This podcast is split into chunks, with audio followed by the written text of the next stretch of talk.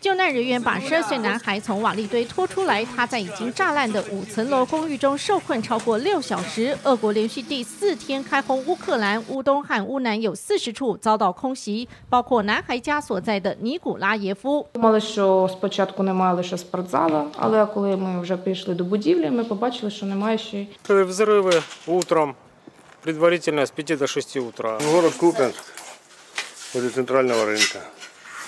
Произошло, пролетело, что-то бахнуло и все. 俄军炮弹狂轰猛炸，不但街景成破烂，造成平民死伤。由于特意攻击基础设施，像是电厂多地因此断电。 Якщо тільки вмикати інколи плиту, щоб гріло, бо ну, що я не знаю, як буду топити.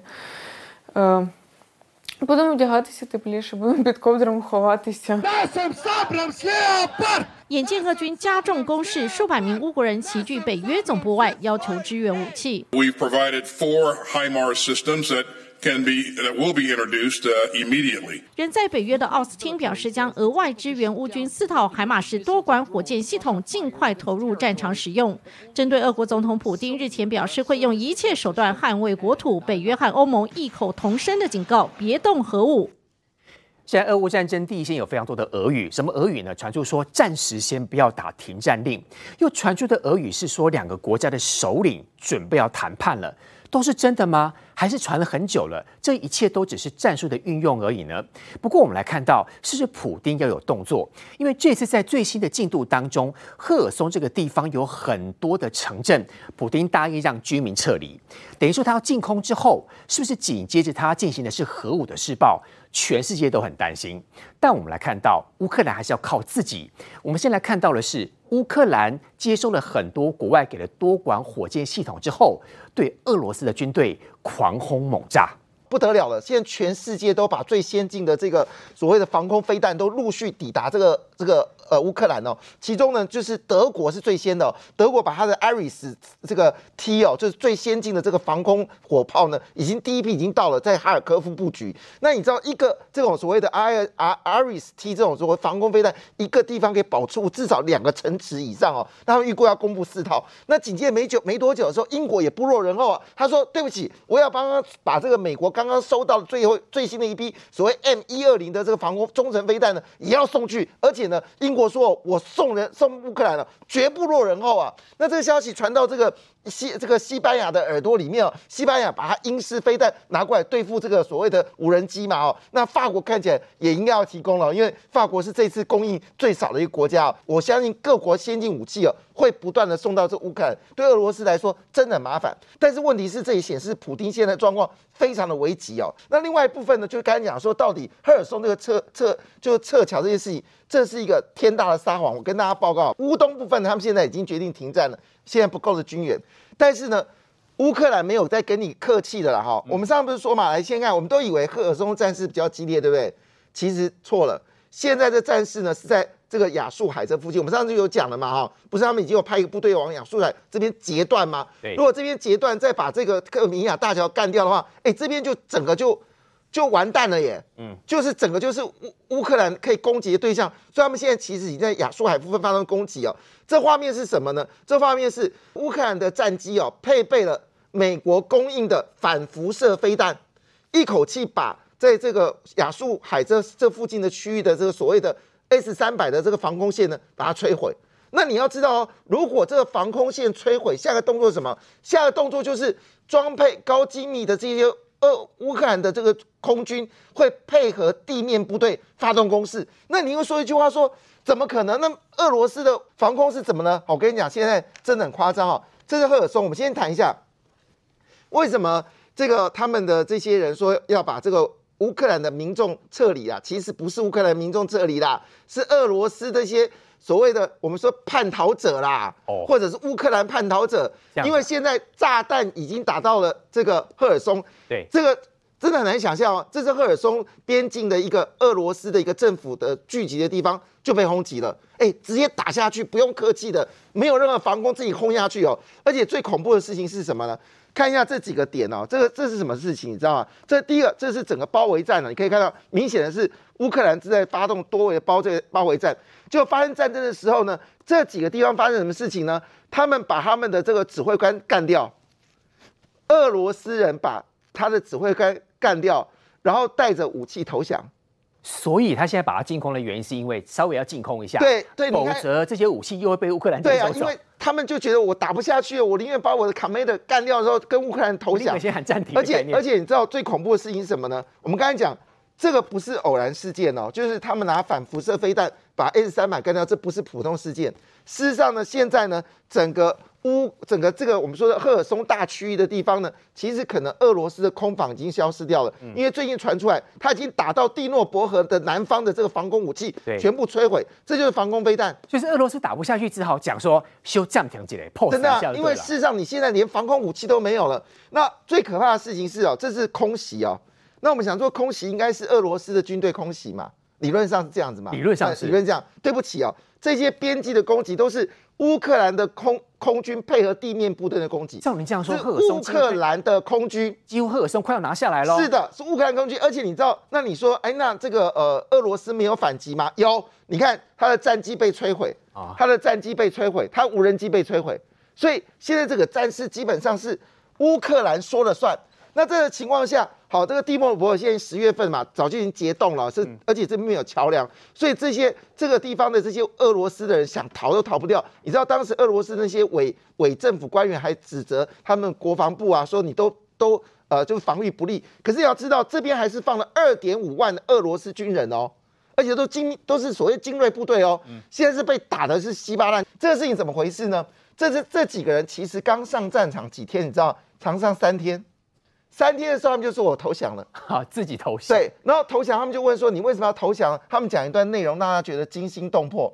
他说他们来的时候呢，没有给食物，没有给任何的这个我们说的衣服。也没有给他们足够的这个医疗设备，骗来的感觉，只给他一支步枪跟几颗子弹，要你就上场。那你叫我怎么上战场啊？所以他们一进战，第三天就说：“哦，我投降了。”哎，注意看他们脸孔，他们其实不年轻哎。你就不投降，你一定死哎。对，而且他们不年轻哦。你看这个脸孔只有一个比较年轻，其他都年纪比较大哦。所以看起来这个是完全不同的事情。加上我们知道最近这个英国又派了这个军队过来嘛哈。但是我谈这件事情是个严肃的话题，在什么事情？我们来看哦。为什么他们军队要这么跑，这么的逃离哦？他们他们乌克兰称之为叫烟花秀。我们来看，我们上次不是看到吗？就是一排的这个所谓的运输车被打掉嘛。现在有更新的画面哦。那画面是什么呢？就是你直接哦，就是那个坦克车啊，躲到森林当中哦。你看，这是我们上次看的画面，这是画面就是有几部车子被看到，这是我们上次看到，对不对？现在有更新的画面，接着没多久，这些画面，这些坦克还有装甲车都被打掉。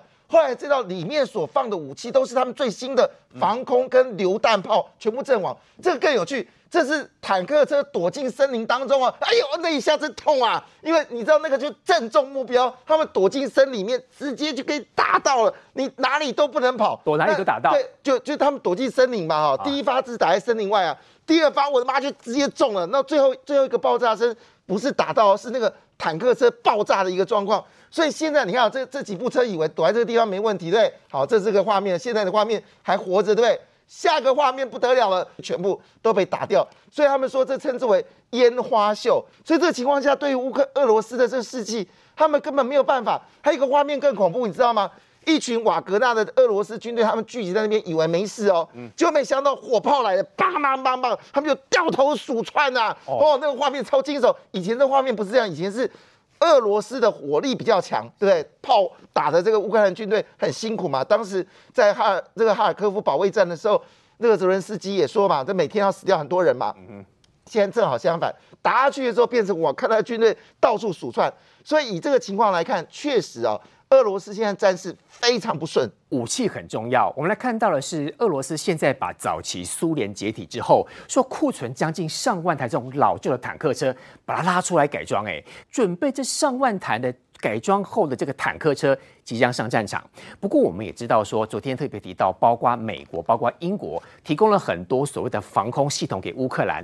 现在连法国马克宏也说好哦，法国马克宏要提供给他最新型的云豹飞弹，还有包括了加拿大跟美国同系统的这个防空飞弹，也即将出现在俄乌战争当中。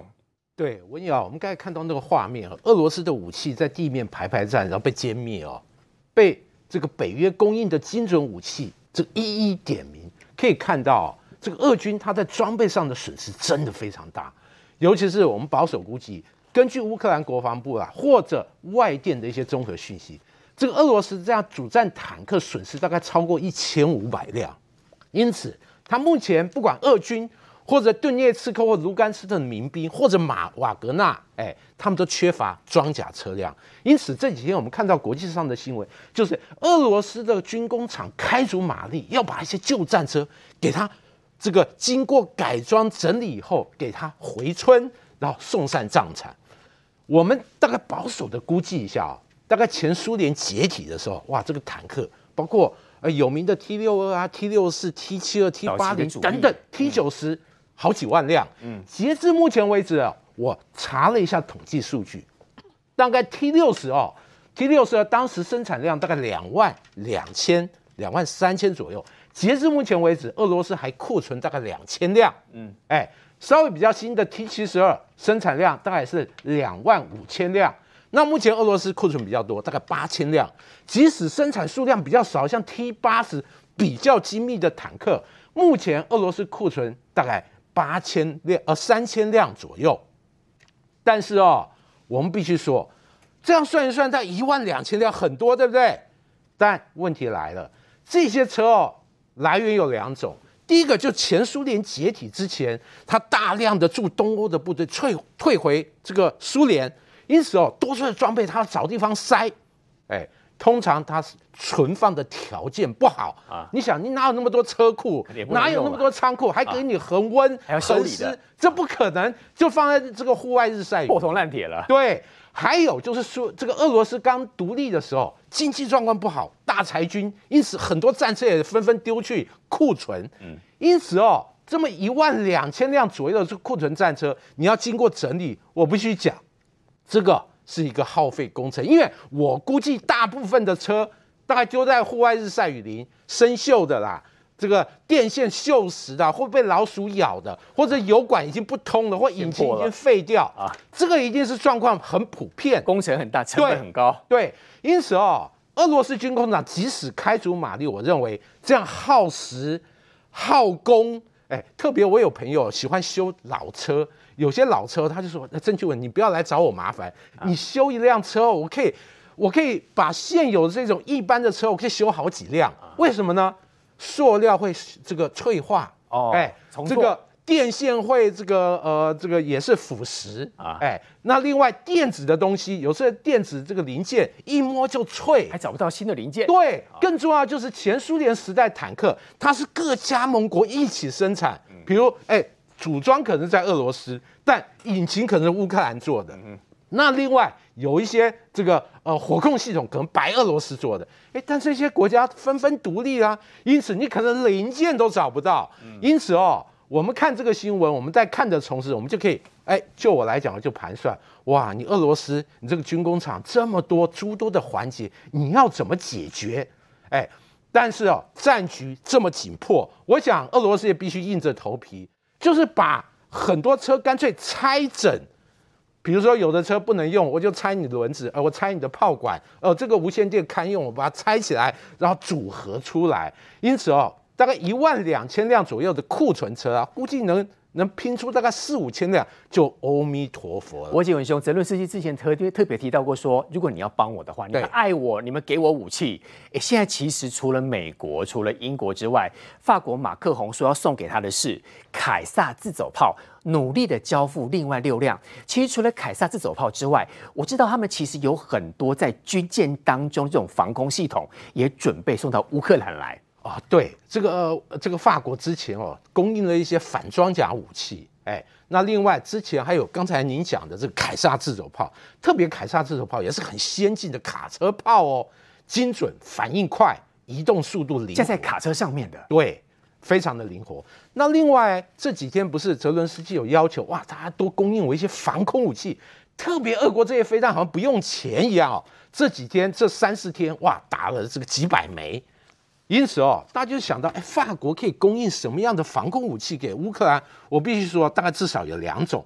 哎，第一种就是这个图片上的这个云母防空飞弹车。嗯，云母大家可能以为，哎，云母不是国军使用这个云母中程空对空飞弹？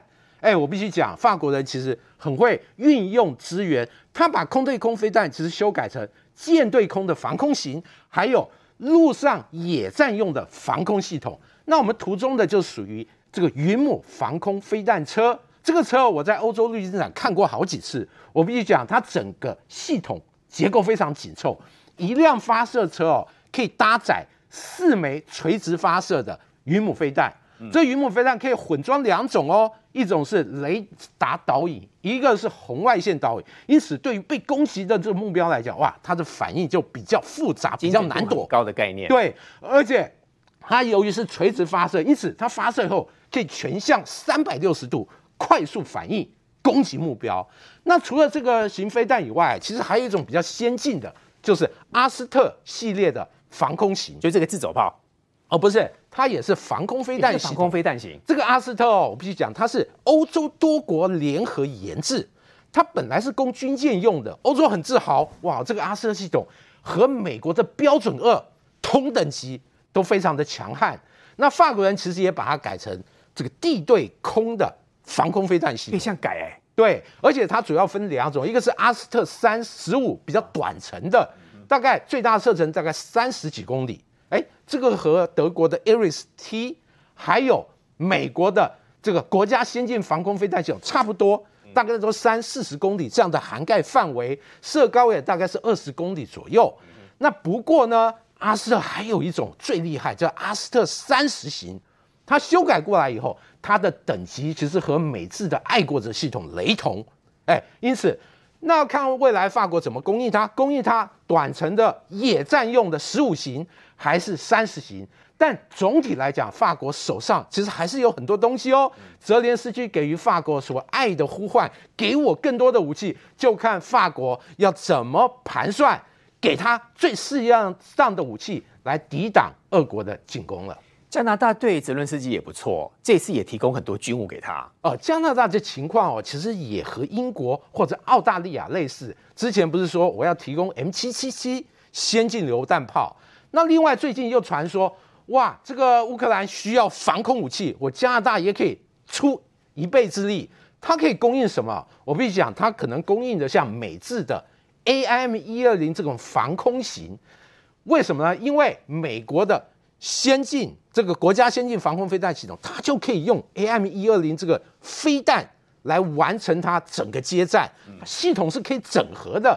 因此，加拿大未来把自己手头的这个 AMRAAM 这样的飞弹供应给乌克兰使用，就可以和美国供应的这个呃国家先进防空飞弹系统整合起来，让乌克兰它在弹药的库存。可以有效的接战这个部分，也可以加很多分数的。这次的战争其实对全世界都不好哦，所以来看到联合国谴责俄罗斯说你怎么可以意图非法并吞？我们也知道之前他办这个假公投嘛，把四个地方拉回到俄罗斯里面去了。而这个投票当中很特别的地方，我们来看到放弃的有中国、印度、泰国、越南这相相关国家。那其实会放弃，就代表是说他们跟俄罗斯算是有点好朋友啦。对，所以泽伦斯基用了这一套。很厉害啊！泽伦斯基特别写简体的中文字，没错，发了这个 Twitter 要告诉习近平，其实他没有感谢啦，他其实用所谓简体中文字的方式来呛下习近平，说你为什么要投弃权的票？对，泽连斯基很坏，他总共用三种语言来发表这个感谢函哦，一个当然就是乌克兰文嘛，哈，那另外就英文，这没有问题。那这样其实全世界就知道你很感谢了嘛，结果没想到呢，他用简体字。发了这样讯息，最开始简体字哦，感谢一百三十三个国家支持联合国大会关于乌克兰领土完整哦，维护联合国宪章原则哈，维护联合国宪章原则的历史性决议。世界表态，俄罗斯企图吞并领土是无效的，且永远的不会得到这个自由国家的承认。结果你知道这个讯息出来的时候，大家想说啊，你用简体资料给谁看呢？是给习近平看吗？因为习近平在这边这个中国这边是做弃权的嘛。当然，这个表态也非常的明显，就是泽连斯基可能对于中国现在对于这个战争部分，嘴巴说的是一套，说啊我尊重乌克兰的领土完整啊。事实上，现在在跟俄罗斯在玩什么游戏？跟俄罗斯现在在做。卢卢布的这个所谓的呃货数字货币跟人民币数字货币要连结，做你天空上的北斗要跟他们的格拉诺瓦德要合在一起，你根本就说一套做一套，所以他发这个讯息给大家看也是蛮有趣的。可是我要说一句话，最近俄罗斯真的很伤脑筋，他到底有没有机会跟这些北约国家来和谈呢？我们刚才前面有讲这句话，为什么呢？因为最新消息哦，我来看一下哦，太可怕了。这就是这是远远拍的哦，好近一点，看到没有？这是是 B 二轰炸机哦。他们说，因为俄罗斯现在可能要动用核武，对，所以据了解呢，可能美国已经把 B 二轰炸机飞到波兰，飞到英国那对对，真的吗？哎，这现在没有办法证实。但是回头一件事情，如果这是真的，你要知道 B 二轰炸机，等会我们也可以请专家来谈哦。B 二轰炸可不得了，它每个单位的造价是黄金的两到三倍。因为它很重啊，但是它每个造价金额高达二十四亿美金，而且它携带的炮弹量非常强，它有十六枚所谓巡弋飞弹。那 B 二是逆中的，所以呢，它基本上进入到你领土的时候，你根本就不知道，对，直接斩首。所以他告诉普京说：“你敢动动武吗？我 B 二就在波兰。那因为今年九月份的时候，他们就已经把这个 B 五二轰炸机啊，所谓的同温层高空的这个这个轰炸机已经送到波兰了嘛。如果这 B 二是真的话，这对俄罗斯来说，这是一个极为正则的事情，因为他进入到领空，你根本不知道，所以你敢动吗？不敢动。所以那个美国美国国防部说一句话，说他们认为俄罗斯是有可能，就是动用核武这件事情不是不可能的，所以美国就动作了。所以他不是只是把雷根号派过去哦，连 B 托都来了。他们有一万个乌克兰军队啊，刚刚接受了这个。英国的所谓的 Interflex 行动的一个训练，那现在已经正式抵达到这乌克兰。你知道过去的这七年也不过训练两万五千人哦，今年就训练了将近一万人要进入到战场。可是相对于俄罗斯来说，他们现在什么都缺，兵力也缺，都没有训练。现在传出来一个女性太太代替先生去从军这种事情也发生了。所以以这样情况下，普京当然现在思考的问题是如何下台阶。但是问题来了。看起来西方国家认为所谓下台阶就是全面撤出乌克兰，这对普京来说非常严重。那如果这事情真的发生，万一真的哈，就是他动用核武了，那么西方一定会斩斩首，这个普京是毫无意见的，先下手了，一定会。那么这个情况下呢，俄罗斯可能因为俄罗斯其实还是有占领一些偏远地方，好，那这些地方呢，其实对俄罗斯的这个向心力不高，是因为你的武力够强。所以换个角度来说，有人这么说：如果这场战争真的真的发生的话，俄罗斯会分裂成好几个国家。你知道分裂好几个谁会最担心吗？中国最担心，因为到时候如果俄罗斯变成西方国家的话，那等于中国就被包围了。这个星期天二十代要开始了。其实看到这个新新闻，大家应该都很佩服这个到北京街头抗议的男子，他真的很有带种哎。他用这个白布条，然后上面呛下说罢免习近平就是国贼。还特别烧轮胎，还特别那个哄上谈话，跟大家一起不断广播。不过他的下场应该马上被拉去斩首吧。现在大家当然很担心他的安危啦，哈，因为这个镜头有拍到说他马上就带走了哈。那我先来讲这到底怎么回事？刚刚这个主持人有讲哦，现在是二十大马上要登场，照理说北京是整个风声鹤唳哈，包括这个整个管制都非常严。那竟然呢，在这个二十大的前三天，呃，这是前三天，就有人在这个北京的好非常著名的这个我们所谓的四通桥了，海淀区的这个四通桥，就挂这样子的红布条。那挂的内容是什么呢？哈，说实在的，是讲出了大家的心声哈，不要核酸，要吃饭。不要文革要改革啦，哈，那不要呃这个奴才做公民哈，然后呢要尊严什么的哈，那不要风控要自由，讲的真不要领袖要选票，讲的真好。但我们的心里，我们是民主自由国家嘛，我们当然觉得他讲的很好。可是对这个这个当然是在天子脚下，你在讲这个话怎么，能讲？是怎么能讲啊？怎么敢讲尤其你是在这个二十大的这个前三天，你竟然在做这样子的动作，拉这样子的白来来这样拉这样的白布条哈。那我先讲，就是说这样子动机到底有什么呢？现在大家外界有有两种揣测啦。第一个揣测是说哈，因为前几天就是这个中国在举行所谓的十九届十九届的七中全会，那七中全会呢，他发了一个公报哈，那公报里面呢，大概有两个确定，然后包括习近平名字被提了十四次，所以外界就认为说呢，习近平这个政权呢，包括他连任第三次的这个总书记啊，这位置是非常的稳固了。因为当时在这个二十二十大要登场之前，不是很多人在猜吗？什么李克强上啦，把习近平干掉啦，习近平什么连任有很多的危机啊。可是这个公报出来之后呢，哇，习近平连任第三届的这个总书记，看起来是非常的稳当哈。而且还有一个重点是说。呃，通常你在江泽民、胡锦涛他们要交棒的时候，都都会在这个公报上面会写下一任接班人的名字。那我刚刚特别提到，这个公报上面写了十四次的习近平啊，就代表说习近平没有任何的接班人，他就是打算要做万年的皇帝，就一路的做下去。在十年的概念，对，所以等于说看，这包括这个勇士这些民间组织看到哇，你可能台面上要推翻习近平，什么李克强上啦什么的哈，夸起来无帮啊啦，哦，无望了。这个体制上，习近平就是要一一直连任下去，而且相当的稳固。那当你台面这个体制上你没办法推翻习近平的时候，那所有的民怨就会开始起来了。你你推翻不了习近平嘛？那我下面的民怨总是要找一个出口，这是第一个了哈。那第二个当然就是说最重要的哈，他不要核酸哈，要吃饭。这个当时讲出了中国人民的心声，因为现在中国还在坚持动态清零，那最近当然是甘肃烧到甘肃了哈，那就非常的严重。那我们之前在节目上也讲过很多次啊，包括他们动态清零啊，什么小区啊，马上就给你封锁起来，他完全没像台湾说还有在预告，我们没有封城，但是至少我们有预告下一步的动作，他们没有预告，你只要这个小区里面有人确诊啊，就马上给你封起来，封起来你连去买菜的时间都没有，而且说什么这个什么社区会帮你送吃的啦，送什么啦，没啊，就很多人会担心说哇，你要封多久？这时间遥遥无期，一直封下去，而且都没有预告的。没有预告，那甚至很多人他已经什么两三年没有回家了，那还有什么公司工厂都停工了。回，去也不是，停工也不是，上班也不是。对，所以等于说他们要吃饭，好，这个会对人民的生存会感到很重严重的打击。那现在又在传说，到底有没有什么时候才不要动态清零？本来以为二十大会不会有个曙光，结果专家讲说，哈，现在什么生命至上啦，就喊出来了。继续封，所以看起来到明年的下半季有没有可能中国不要再动态清零，这都还是一个谜。所以当然大家会对习近平会一个非常大的一个反弹呐、哈。那再讲说，那再扯更远的话，就最近这些什么呃美国对于中国的晶片制裁啦，好、那还有包括就是说呃你这个未来会影响到你的经济，还有之前的烂尾喽，中国内部有很严重的一些内政问题，都会导致对习近平的不满。好，那回过头来了哈，来讲到说，那这个勇士呢，现在不是在挂这个布条嘛，对不被对？抓走了好。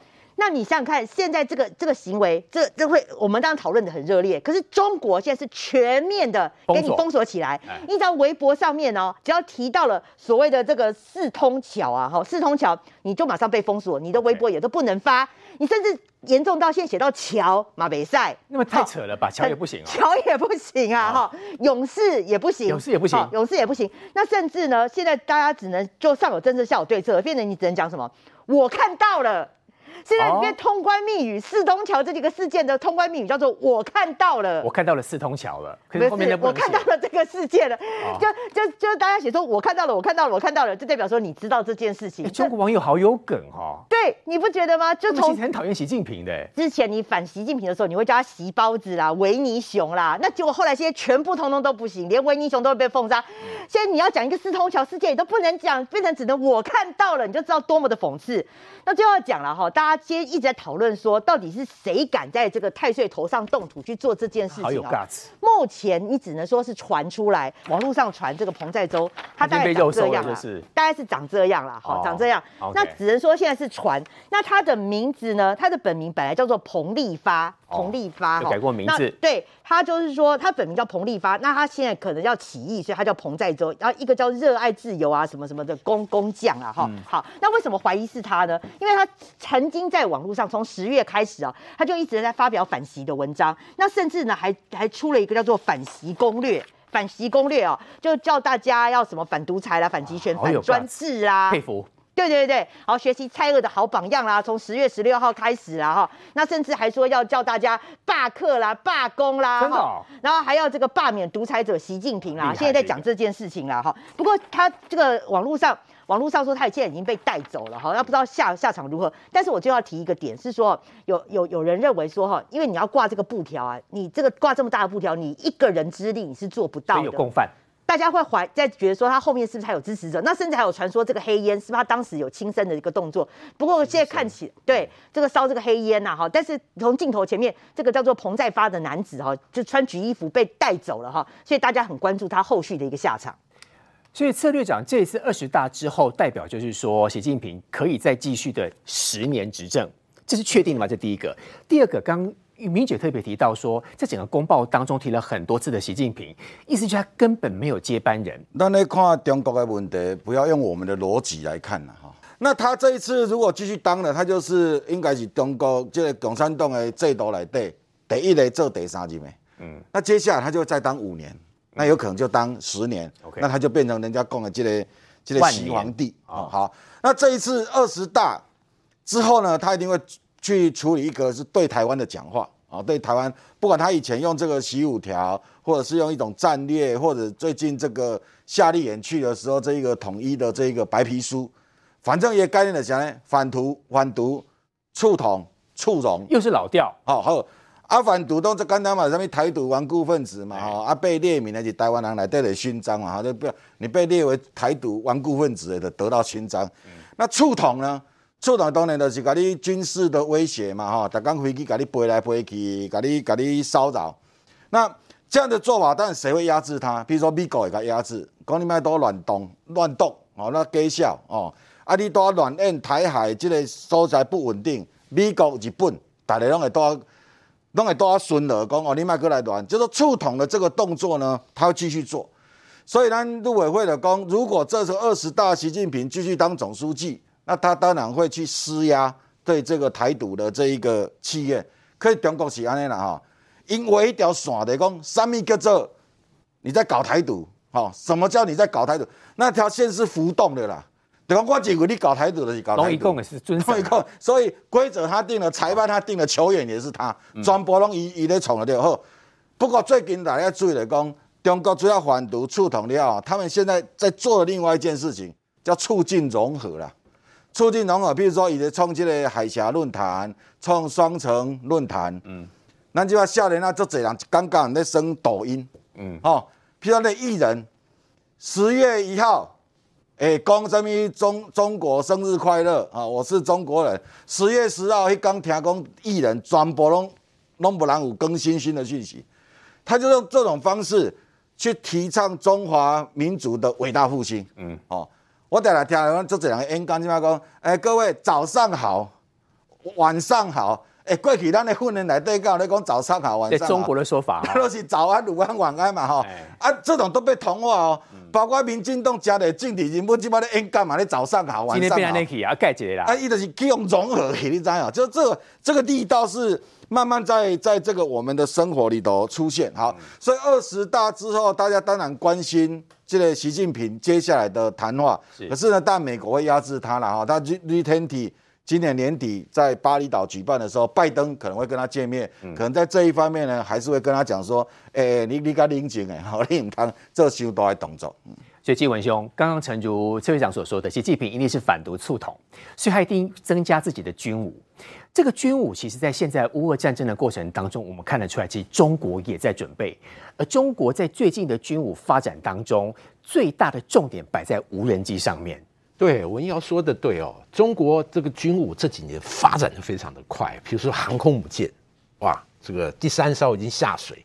那另外这个最先进的隐形战机，哎，它有歼二十，哎，那另外各种飞弹啊，东风四十一，哎，之前阅兵也出现，但整个我们这样摊开来说，因为他发展这些军武，当然他这个主要诉求是，呃，我要维护自己核心利益啦，台湾是其中之一，但他最大的背景就是中美大国竞争，嗯，因此我们看他这些军武，我们必须要拿美国来做对照组。而对照组的结果有什么一个很有趣的现象呢？哇，中国大陆说我这个山东号下水，我这个有电子探测器，一堆黑科技。我必须说，美国这样的航空母舰它有十一艘，哦。哇，你这个其实还是美还是远远落后。啊。那另外你有歼二十，哎，美国早就有 F 二十二啊、f 三十五目前五百架以上啊，都属于和你同一世代的飞机，而且美国在很多军务、在部队相关的武力，在这么多武器，它这几年吹嘘的，我必须讲。如果跟美国做比一比的话，就发现它还是很多不如足之处啦。但是在这么多不足之处之外，我个人觉得在无人机这个部分，倒是它可以努力的一个部分。特别是中国大陆在过去二十几年，这个削尖了头要发展无人机，它包括各种不同类型的无人机，还有无人机配套的系统，比如无人机要导航，我搞个北斗，哇，全球都这个定位都很好。那另外我发射很多这个太空中的通讯卫星，让这个无人机飞得远，但我还可以及时进行管制。同时，无人机的各种感测器、各种攻击的武器，包括对地的精准炸弹，包括仿前装备等等，而无一一到位。哎，那讲了那么多，我点几个它目前很具代表无人机，大家就知道。比如说，这这个今年八月，解放军开始对台实施围台军演，哎，从那个时候开始，我们发现它好几型无人机就用在台海有或者周飞来过我们这里边。过，对，比如说双尾蝎，这个日本给它的编号是 TB 零零一，哎，这样的无双尾蝎无人机，我们看它外形，哇，这个很大一架啊、而且它的载重量大概两百五十到三百公斤，更重要的就是它续航距离非常远，嗯，可以续航大概六千公里，可以持续飞行三十几个小时，哇，这个感觉好像以前只有美国才有的这个黑科技哦，他自己也有。那另外，最近国军在公报的台海当面的解放军基建活动也公开了，它的无侦七型无人机也越过中线，频频在周边活动。而无侦七是什么样的飞机？哎，它的中文名字叫翔龙，它的外形非常的特别。而根据很多报道和相关的介绍，可以知道它是和美军这个 RQ 四全球鹰颇为类型的无人机，它属于一个战略性的侦察无人机。那此外，除了这些以外，它有像攻击十一啊，一大堆各种型号的飞机，因此它在无人机用于侦察，比如战略侦察、战术侦察、查打一体，还有进行这种这个可以高速穿透敌人的这个防线，比如说无侦八，号称它的最大速度高达音速的五倍以上。哎，那另外攻击十一，它可以用轰六搭载进行远程的穿透和攻击。这些哦，如果都一一落实的话，我认为这个是它可以跟美国稍稍抗衡，或者在这个地方取得某些优势，未来的一个重点。有关于论文抄袭的事件，从这一次的选举到下一次的立委选举，应该一件一件都被挖出来。这个论文抄袭最新的进度呢，是蔡碧如也确定德明财经科技大学说你是抄袭啦，就是要撤销。不过我们觉得很特别的地方是，政治人物是不是就是应该要这样子的，一直不断的失焦或者是说谎？他说我对我的论文有信心，若有问题他要请辞立委，真的吗？他有下决心吗？今天他有讲了哈，那我我先我必须讲，就是说哈，这个呃德明财经科大哈是昨天昨天就是送了这个学伦会的一个决议给他了哈，那就里面是认定抄袭三百一十四个字里面啊，但是我认为说其中有两个哈，有两个还是要说清楚了。第一个是说，因为那个学伦会虽然认定他抄袭，但是里面是有有附理由，是说呃认为他这个抄袭的有就引用引用不当啊哈。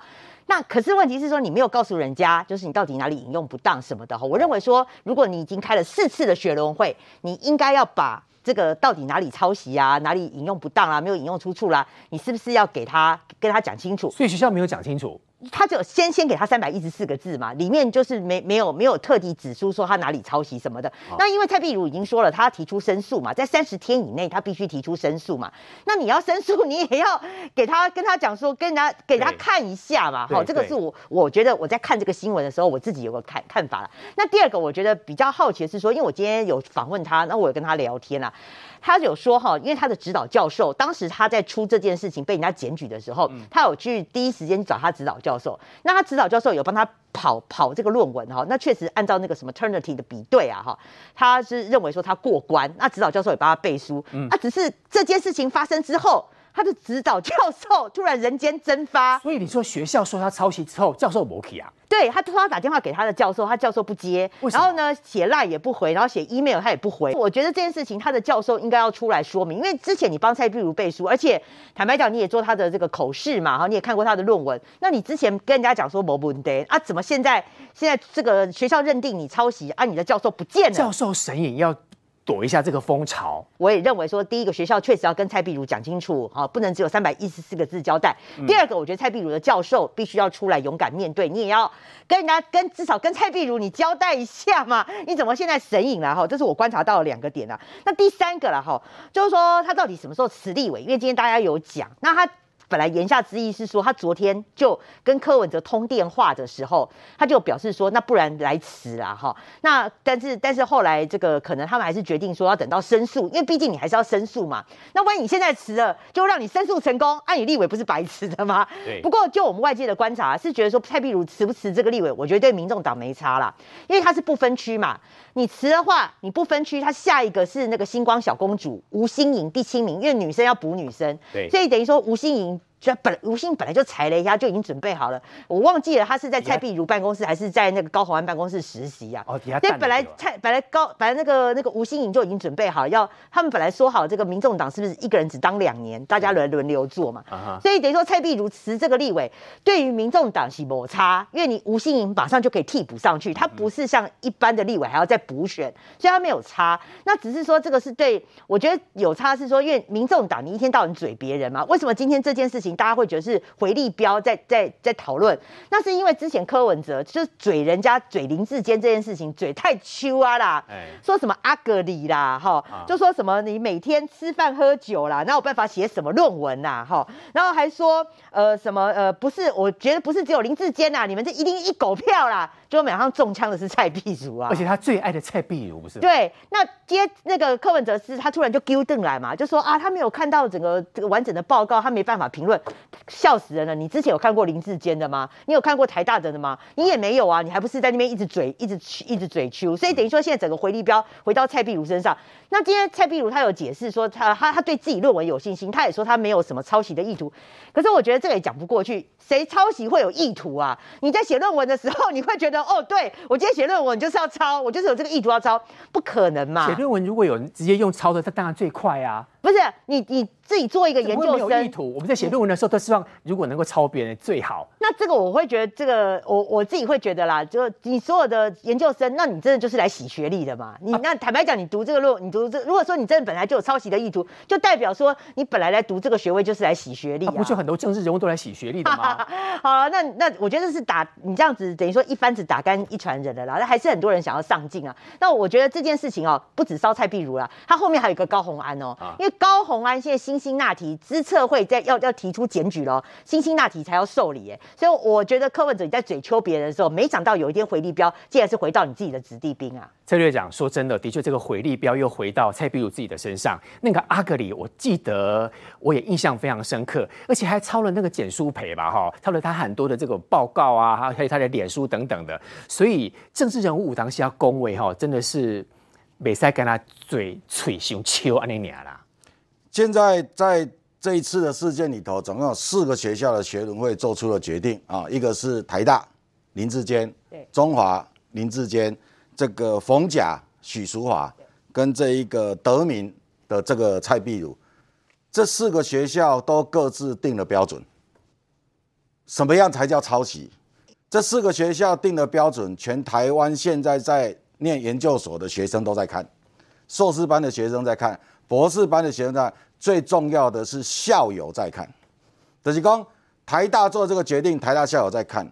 冯甲的决定说，他去抄了一本没有出版三十四页公所人写的论文，抄了三十二页。冯甲说不算抄袭。哎呦，这句话全台湾的人都在看，标准不太一样。所以搞不好今年冯甲的这个这个新生入学率会很高。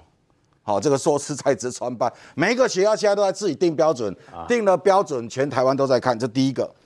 第二个蔡壁如的论文的这一个抄袭啊，我敢断定，这些论文不是蔡壁如抄的，是谁？蔡壁如那么讨厌简书培，他会去简书培的脸书给他复制贴上。蔡壁如花钱请别人写的，各位想想看嘛，蔡壁如会去简书培的脸书框起来复制贴到他的论文，他们那么不这个动作一定不是蔡壁如做的，所以你现在去找蔡壁如测谎，说你有没有抄袭，绝对测出来说我没有抄袭，因为不是我抄的。哎，这个逻辑也对哈、对吧？第二个好，第三个柯文哲，柯文哲说啊，哎，我们坦荡荡，我们坦荡荡。然后呢，这个蔡壁如啊，没有主观要抄袭的这种企图意图。